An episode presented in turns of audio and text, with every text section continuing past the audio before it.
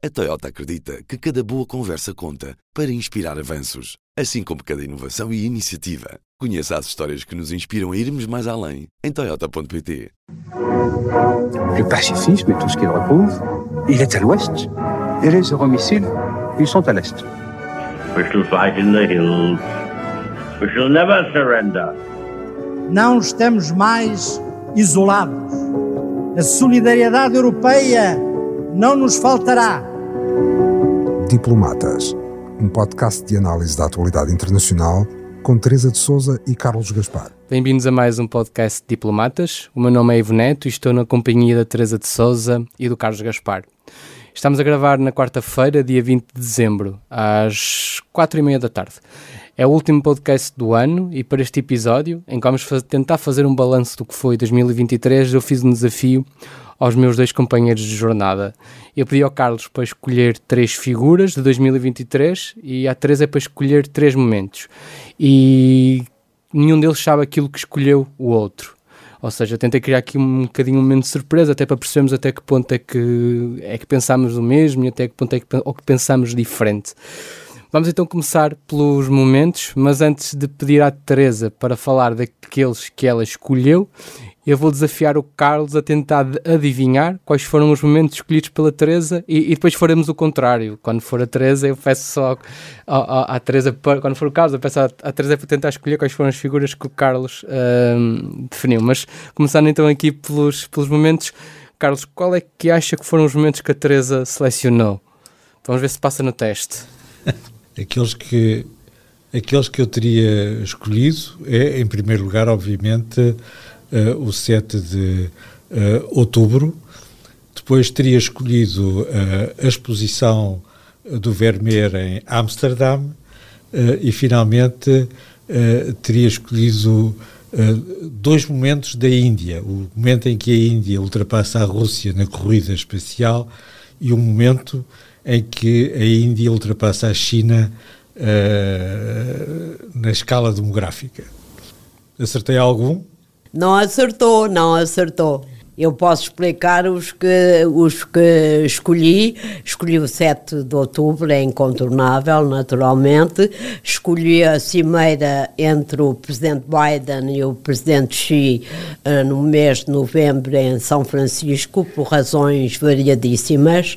uh, que posso explicar se, que estiverem interessados, uh, justamente por duas razões fundamentais. A primeira razão é porque desde março deste ano Teresa, mas se calhar começávamos pelo, pelo primeiro que escolheu e depois iríamos fazer assim, tá dedicaríamos bem, tá metade bem. do programa a, a, a, aos, aos momentos que a Teresa falou e depois às figuras que o Carlos também escolheu. Mas antes então de passar, eu tinha aqui preparado, e vocês também me fizeram uma surpresa que me trocaram as voltas, porque eu tinha aqui preparado o som de uma, de uma de relativamente ao 7 de outubro, que era de uma body cam do, durante o ataque do Hamas, mas agora sem o efeito de surpresa não faz muito sentido. Teresa, então que importância é que teve de facto o 7 de outubro para, para 2024, a, a, a, tragédia da guerra em Gaza já nos fez, de alguma maneira, esquecer o que foi o 7 de outubro, que foi uh, o maior massacre uh, deliberado de judeus desde o Holocausto, uh, por este simples facto, que eu acho que diz tudo, teve uma repercussão brutal na relação entre Israel e o Hamas, naturalmente, e Gaza, teve uma, uma brutal repercussão na região do Médio Oriente e te, e obrigou os Estados Unidos a envolverem-se de novo e a terem de adaptar a sua estratégia em relação ao Médio Oriente a uma realidade completamente nova, eh, teve repercussões brutais na própria União Europeia, está a ter repercussões a nível da economia global. Eh, estamos neste momento eh, numa situação em que o comércio internacional, nomeadamente o abastecimento à Europa de energia, uh, que atravessa o Mar Vermelho uh, está suspenso dos ataques permanentes uh, das forças úteis do Iémen e vão e obrigando os Estados Unidos a constituir uma força militar para tentar pôr cobro uh, a esses ataques e conseguir garantir a segurança uh, das empresas, dos cargueiros, dos porta-contentores. Uh, mais de um terço do comércio internacional atravessa aquela região. se as coisas correrem mal com a suspensão desse tráfego, a economia mundial, a economia europeia, nomeadamente, vão sofrer bastante. Portanto, há aqui uma dimensão global também deste conflito uh, e uh, uh, obriga uh, digamos, os Estados Unidos e a União Europeia uh, re, uh, reconfigurarem as suas estratégias. Os Estados Unidos já o fez, a União Europeia está neste momento profundamente dividida e, e, e sem qualquer estratégia sólida e consistente para, para este conflito. o presidente Biden precisa de lhe pôr fim rapidamente. As Nações Unidas saem dele, são outros dos danos colaterais deste, deste conflito que começou no dia 7 de outubro. As Nações Unidas são um dano colateral na medida em que se mostraram completamente uh, incapazes de atuar de uma maneira uh, credível e de mediação do conflito. Eu devo lembrar que até à data, e o 7 de outubro já lá vai bastante tempo, uh, o Conselho de Segurança da, da ONU e a Assembleia Geral da ONU ainda não conseguiram aprovar uma resolução a condenar o massacre do Hamas. Isto diz bem do seu grau uh, de irrelevância neste, neste conflito e, finalmente, uh, o, o 7 de outubro desencadeou uma guerra em Gaza, da qual os civis palestinianos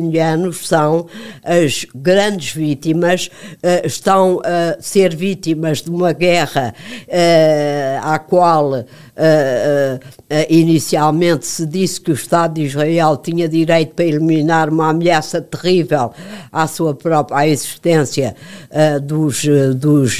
israelitas. Neste momento, essa guerra tomou proporções tais e uma violência tal que fez também dos civis palestinianos vítimas desta de uma guerra que é sempre uma tragédia e de uma guerra que decorre em circunstâncias específicas uh, que a tornam uma tragédia ainda maior para os civis palestinianos. Carlos, ainda sobre o 7 de outubro e tentaremos fazer este uh, ping-pong, digamos assim, uh, alguma coisa acrescentada àquilo que a Teresa uh, falou, alguma coisa que queira falar? Quase nada, quase nada, mas como ela disse, como a Teresa disse, o, o, a maior parte das pessoas uh, deliberadamente ou sem ser deliberadamente, uh, já se esqueceu uh, do 7 de outubro.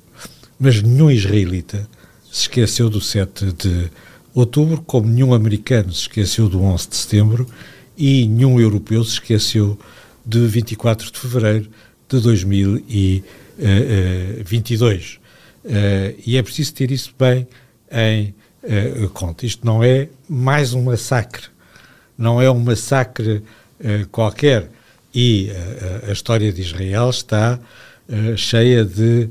massacres e de atentados terroristas. Mas quem inventou, quem criou deliberadamente, quem planeou este massacre, um massacre em larga escala de civis, vizinhos dos palestinianos em eh, Gaza, habitantes dos kibbutz, dos kibbutz de esquerda, que representam o lado igualitário da fundação do Estado de Israel. Quem planeou, uh, uh, quem planeou este massacre uh, terrorista, como quem planeou o 11 de setembro de 2011, de 2001, contra Nova Iorque e Washington, queria queria, efetivamente, que, uh, que ninguém o pudesse esquecer, que ninguém, que as suas vítimas não o pudessem uh, esquecer. Nós não sabemos quais são as consequências disso, como, tal como no, no 11 de setembro, também não antecipámos as consequências do uh, 11 de setembro, não antecipámos as consequências do 11 de setembro para a política externa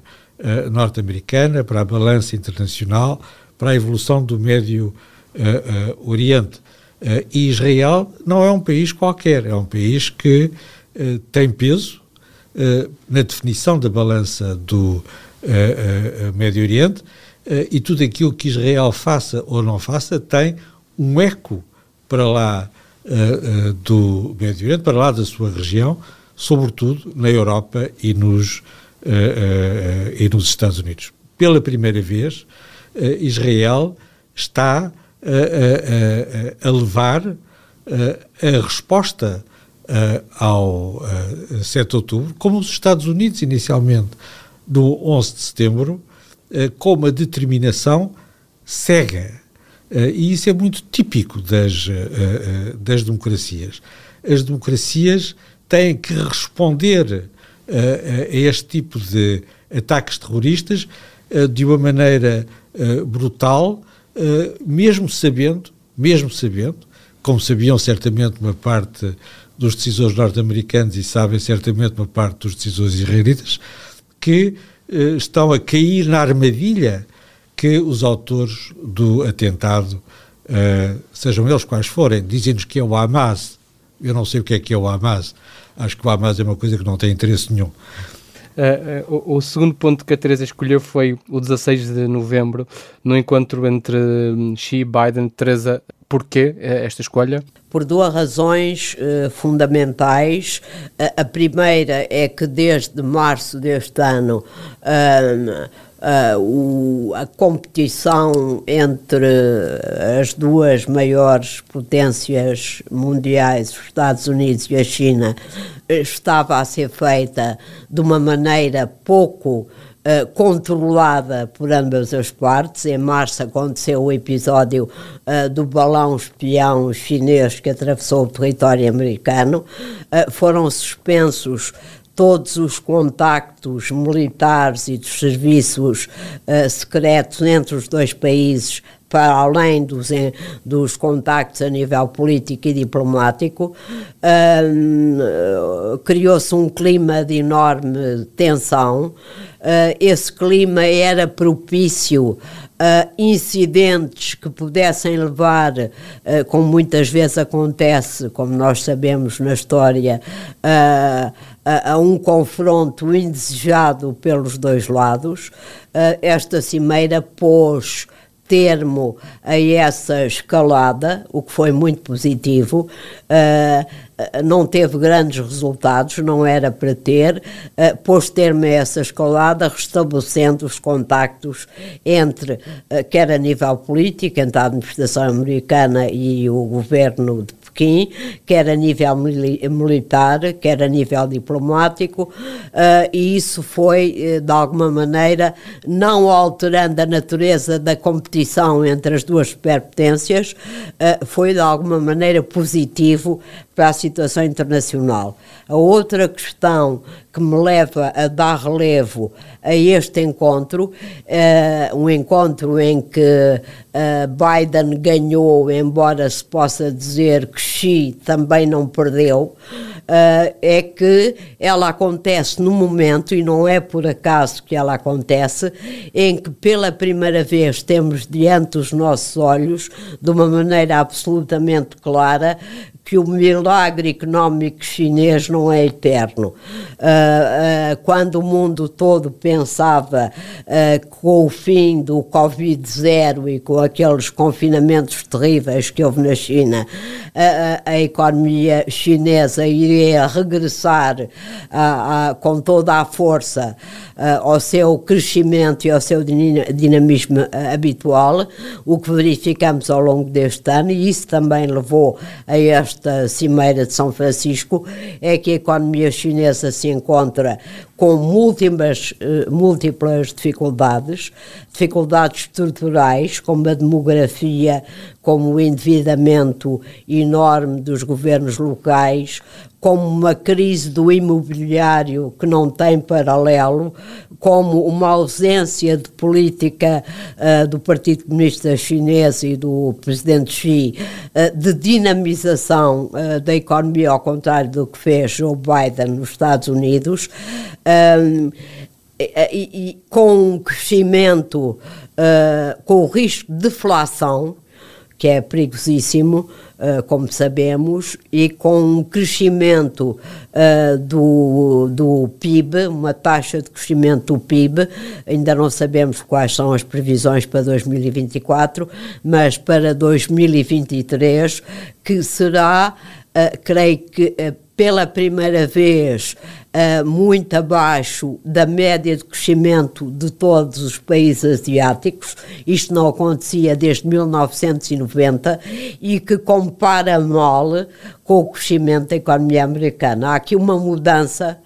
na China, que também leva Xi até São Francisco, uh, que resulta da pandemia e do acordar uh, da Europa para a necessidade de diversificar as suas, uh, as, sua, os seus, as suas linhas de abastecimento, as suas cadeias de abastecimento, de uma aproximação muito grande entre a política de contenção da China, dos Estados Unidos e da Europa, com a queda do investimento estrangeiro na China, dada o controle político muito maior da economia que Xi uh, impôs pelo Partido Comunista Chinês, naturalmente, isso também leva a uma sensação de fraqueza de Pequim que o obriga uh, a, a tentar uma solução de competição mais regulada com os Estados Unidos e com o Ocidente. Carlos, muito rapidamente, acrescentar aqui alguma linha para, para antes de irmos ao último ponto da, da, da, da Teresa. A cimeira eh, entre Xi e Biden revela uh, uh, duas potências em declínio uh, e dois homens que são incapazes de reconhecer esse declínio, de tirar as consequências desse declínio e superar uh, as, suas, as, suas, uh, as suas limitações. A cimeira é nula, faz falta um diplomata para ultrapassar o impasse nas relações entre Washington e Pequim e entre impasses, falta de diplomacia, uh, temos o último ponto que a Teresa escolheu, que foi uh, a Cimeira Europeia do dia 15 de dezembro. Teresa, Porquê? Uh, eu hesitei em relação a esta cimeira, mas ela foi de alguma maneira importante porque fez um pouco o quadro uh, do momento em que se encontra neste momento a União Europeia, que tem alguns aspectos positivos, mas não é certamente o ideal uh, para alguém, para uma entidade, uh, para um conjunto de países. Que começaram o ano apostados em que eram capazes de uh, se comportar como um ator geopolítico, como dizia Presidente da Comissão, van der Leyen, uh, que tiveram um comportamento uh, bastante positivo em relação à guerra da Ucrânia e continuaram a ter, e que terminam o ano com uh, um país uh, cujo governo é claramente autoritário, uh, aliado uh, da, da, da, Rússia uh, e contra os princípios fundadores da União Europeia, a bloquear pelo menos parte de uma decisão vital para a Ucrânia e para a aposta europeia na vitória da Ucrânia, que é o apoio financeiro de 55 mil milhões de euros, e uh, uh, uh, os, os, líderes europeus, nomeadamente america, alemão e francês, Scholz e, e Macron, terem de utilizar um subterfúgio para evitar uma, um desastre político ainda maior, que era não aprovar o início das negociações da Ucrânia uh, é, à União Europeia que deve uh, ter lugar em 2024. Se acrescentarmos a isto a absoluta impossibilidade uh, de adotar uma posição comum em relação ao conflito do Médio Oriente, de, através dessa impossibilidade, pôr em causa a própria cooperação transatlântica que correu muito bem até agora em relação à guerra da Ucrânia, em relação a muitas outras uh, coisas importantes uh, da cooperação entre os dois lados do Atlântico. Uh, o comportamento disperso e sem qualquer coesão da União Europeia, no, no da, dos países da União Europeia, na Assembleia Geral da ONU e no Conselho de Segurança da ONU, está, digamos, aquilo que a Europa tinha conseguido conquistar aos olhos do mundo e de si própria como ator importante em relação à guerra da Ucrânia, desfaz-se um pouco nesta absoluta incapacidade de se entender sob uma estratégia sólida que não seja apenas compaixão em relação aos palestinianos, que todos nós temos naturalmente, uh, e, que a, e que a continua a afirmar como um agente importante da cena internacional. Carlos, uh, o que é que tem a dizer deste encontro antes de partirmos para as suas escolhas? É uma cimeira igual às outras, uh, que confirma que todos os participantes na cimeira, com uma exceção, vivem uh, no passado e querem viver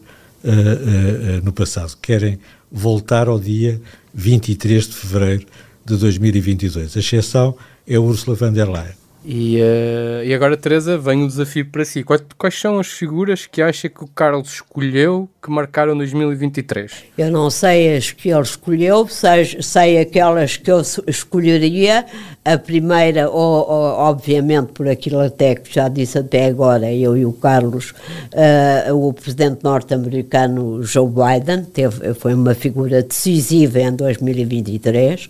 A, a segunda, eu continuaria a escolher o presidente Zelensky, uh, pela sua, pelo seu voluntarismo, a sua determinação, os seus esforços para, mesmo nos maus momentos do apoio ocidental, como aquele que estamos a, a, a, viver neste momento, uh, devido a problemas internos nos Estados Unidos e na União Europeia, continua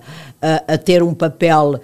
exemplar na condução do seu combate contra uh, o ditador uh, russo e o imperialismo russo, uh,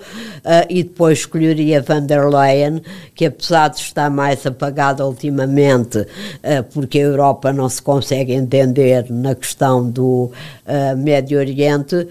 teve um papel determinante em imensos momentos de afirmação da Europa, nomeadamente em relação à guerra da Ucrânia, nomeadamente em relação a uma estratégia consistente acertada com os Estados Unidos em relação à China, uh, dando, uh, a, a, contribuindo para dar à União Europeia essa ideia uh, de que era capaz de se comportar como um ator geopolítico importante na cena internacional. A, a Teresa tem melhor nota do que o Carlos. Em Teresa acertou duas. Carlos escolheu a von der Leyen, o Joe Biden e Annalena Baerbock uh, da Alemanha. Vamos começar pela, pela von der Leyen, que foi o ponto comum uh, dos dois. Carlos, uh, nós já falámos tantas vezes de von der Leyen, porque... A von der Leyen, obviamente, a von der Leyen esteve à altura das circunstâncias em três momentos críticos. Na pandemia, na invasão da uh, Ucrânia e em todo o processo que se seguiu uh, ao lado do presidente Zelensky uh, até garantir, contra a vontade maioritária da União Europeia, o convite à Ucrânia para aderir à União Europeia e para iniciar as conversações, insisto, contra a maioria dos, dos Estados-membros e depois, ainda mais surpreendente, esteve à altura das circunstâncias na resposta ao 7 de uh, uh, outubro, houve duas personalidades relevantes que foram a Israel uh, nessa altura, encontrar-se com os dirigentes israelitas, visitar os locais do crime, do massacre terrorista, foi o presidente Biden e foi Ursula von der Leyen. Ursula von der Leyen representou, melhor do que ninguém, a, Europa nesse uh, momento e foi praticamente a única que soube representar a Europa sem imensas complicações, sem imensos, uh, imensas uh, vírgulas, pontos e vírgulas e pontos de interrogação. Uh, isso é notável, revela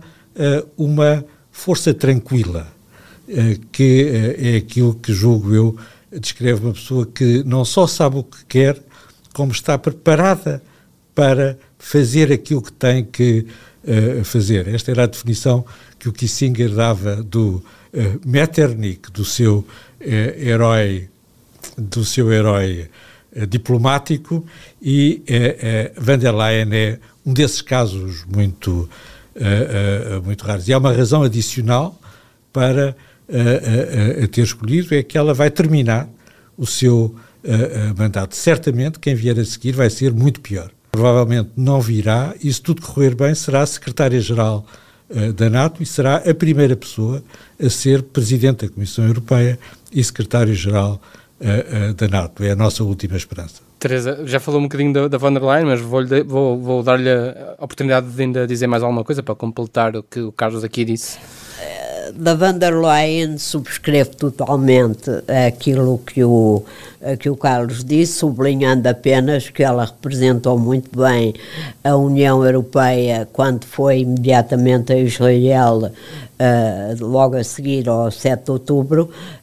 mas que isso lhe custou internamente porque, uh, como eu disse há pouco, as profundas divisões europeias em relação a este conflito e mesmo em relação a Israel levaram a que ela tivesse sido muito criticada e que alguns países tentassem limitar a sua atuação e passá-la mais para o chefe da diplomacia diplomacia europeia uh, para, para Joseph Borrell. Uh, não querem ainda que me pronuncie sobre as outras escolhas do Agora Carlos. Vamos pedir, é o Carlos ainda. Carlos, eh, a segunda escolha foi Joe Biden, que falamos várias vezes ao longo dos nossos programas. Uh, que papel é que tem Joe Biden em 2023 e depois eu, eu à Teresa vou pedir para falar um bocadinho do que será o ano de 2024 para Biden. Mas, eh, Carlos, o que é que levou a escolher Biden em 2020 para, para a figura de 2023? Biden é um personagem trágico. Uh, ele fez tudo aquilo que devia fazer desde a invasão russa da uh, uh, Ucrânia, em todos os conflitos que teve de enfrentar, bem entendido também uh, com Israel depois do massacre e na guerra de Gaza, mas Biden não conseguiu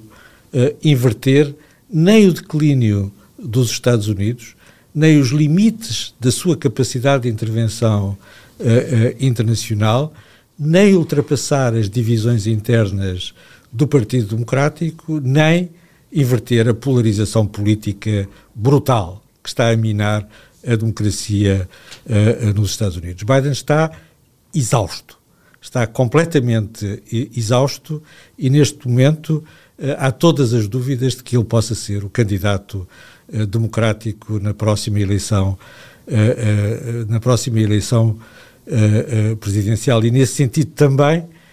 a escolha é a, a despedida de um pessimista, porque mais uma vez, como com Ursula von der Leyen, quem vier a seguir será muito pior. Ah, eu podia acrescentar só ao que, ao que ah, e falando também de 2024, aquilo que o Carlos disse, um, eu não concordo nada com o Carlos quando diz que ele está exausto e que devia abandonar a corrida.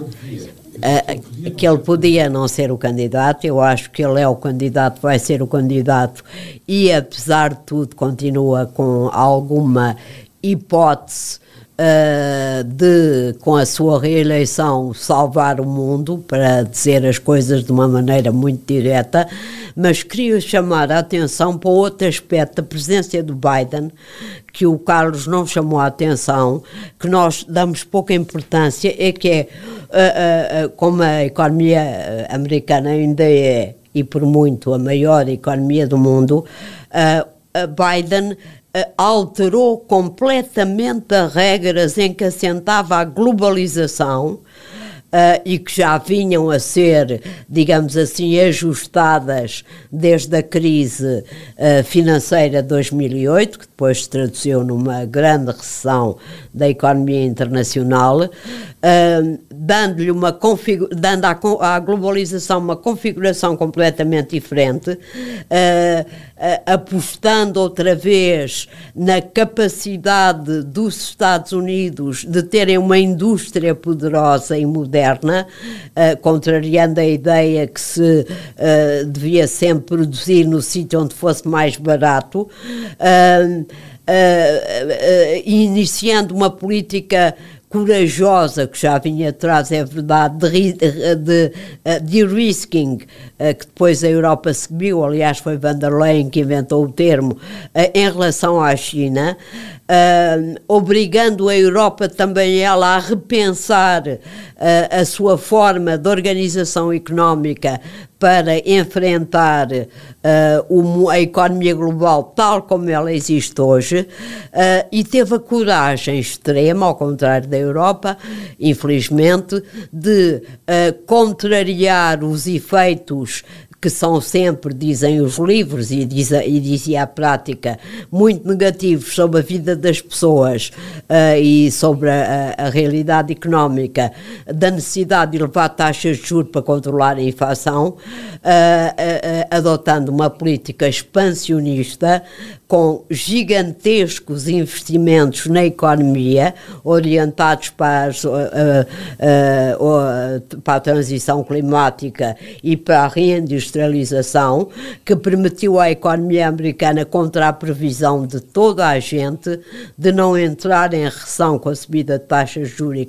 para controlar a inflação e toda a gente prever uma, uma aterragem uh, suave uh, durante o próximo ano. Se isto é uma, uma potência em declínio, eu direi, está em relativo declínio, tudo é relativo no mundo, mas é um declínio, apesar de tudo, que nos deixa ainda bastante tranquilidade e bastante satisfação. O mundo. Então para 2024. Para 2024, é uh, 2024, Biden tem uma tarefa gigantesca internacional, que é vencer uma guerra na Ucrânia e acabar com outra em Gaza, encontrando um caminho uh, que seja mais sólido na resolução de um problema que é eterno e que é terrível, uh, a ideia dos dois Estados, embora pareça uma ideia muito difícil de pôr em prática, qualquer alternativa é ainda pior tem esse, esse objetivo e vai segui-lo apesar das dificuldades internas, não tem uh, outra alternativa até para afirmar a importância dos Estados Unidos no mundo, mesmo que não tenha a compreensão uh, de uma parte significativa uh, da, da, dos eleitores norte-americanos e tem a tarefa extremamente difícil, mas não impossível, eh, de derrotar um candidato que, se regressasse à, Casa Branca, seria uma verdadeira tragédia, não tanto para os Estados Unidos, mas para o mundo em geral. E a última escolha do, do Carlos foi Annalena Barbock, assim, uma escolha surpresa, uma carta que eu próprio também uh, não esperava, uma carta fora do baralho. Carlos, uh, explique lá. Ainda bem. Ainda bem, de todo, de todo, a Helena Baerbock é uh, uh, o futuro. As pessoas da uh, minha geração achavam que a geração seguinte, a geração do pós-Guerra Fria, sem ter as experiências que nós tínhamos, só ia fazer disparates. É mentira. fazem ao contrário tudo certo. E, em primeiro lugar, não têm a menor paciência para suportar autocratas. e, nesse sentido, aliás, semeia o pavor entre os diplomatas uh, conservadores. A Ana Helena Baerbock veio ao seminário diplomático em Lisboa há um ano, no princípio uh, uh, deste ano, e disse aquilo que pensava do presidente Vladimir Putin. Foi recebida com silêncio gelado, mas ela é que tem a razão e ela é que tem sido a voz da nova Alemanha que vai estar uh, no centro da Europa uh, uh, democrática e que vai construir a futura Europa, e aí, mais uma vez, as pessoas da minha geração que temiam o regresso da hegemonia alemã têm que reconhecer que a nova Alemanha é a potência democrática que vai dirigir, que vai reconstruir a, a Europa e a cara dessa mudança, a cara dessa viragem é Annalena Baerbock não podia estar mais de acordo com o Carlos. A coragem dela em relação e a clareza e a força dela em relação à guerra da Ucrânia são verdadeiramente extraordinárias, mas também acrescentaria que nos últimos tempos uh, não é só ela que tem assumido esse papel cada vez mais importante da Alemanha, surpreendendo muita gente. As últimas as declarações mais recentes de Scholz, do chanceler Olaf Scholz, uh, que nós vemos como hesitante e como timorato, ouvíamos no início da guerra da Ucrânia, são completamente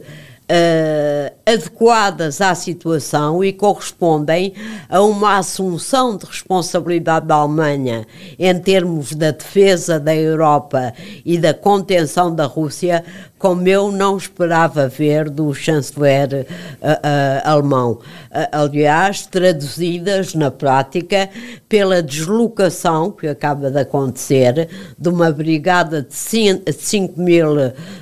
tropas alemãs para a Lituânia, para a linha da frente da contenção da NATO em relação à Rússia, por declarações extremamente claras e taxativas do seu Ministro da Defesa, além de Baerbock, uh, Boris Petroi, uh, Pistórios, uh, que nós pensávamos também quando chegou que era um, uma fraca figura e que se revelou um Ministro da Defesa extremamente assertivo, defensor da NATO, da relação transatlântica, da contenção da Rússia, sem nunca tergiversar neste objetivo, e temos aqui, através da imagem de Baerbock, que é de facto uma imagem absolutamente extraordinária e cativante e forte ao mesmo tempo, uma Alemanha que progressivamente se está a afirmar uh, no papel que lhe cabe, como é a potência europeia, uh, de ser o centro uh, de uma Europa mais forte militarmente, economicamente, politicamente, assente numa, democraticamente, assente numa relação muito sólida com o outro lado do Atlântico. Ele próprio disse recentemente, tu perguntavas-me sobre 2024, que a Europa tem de se preparar e a Alemanha também para o caso de Trump vir a ser eleito, tem de ser a Europa e a Alemanha, disse ele, a substituir os Estados Unidos no apoio militar à Ucrânia na sua, na sua luta contra Vladimir Putin. E terminamos assim o, o, nosso podcast desta semana, o último do ano. Nós na próxima semana uh, vamos estar de férias, regressamos uh, em janeiro. Eu queria aproveitar para desejar um bom Natal à Teresa e ao Carlos e agradecer imenso a aprendizagem ao longo destes programas. Tem sido um prazer fazer este, este podcast com, com vocês e despedir-me também de quem nos ouve, de quem nos lê todos os dias no público. nós vamos de férias, mas o nosso jornal continua 24 sobre 24 horas. Um bom, bom Natal, Natal a todos. O podcast Diplomatas é uma parceria público-IPRI, Instituto Português de Relações Internacionais.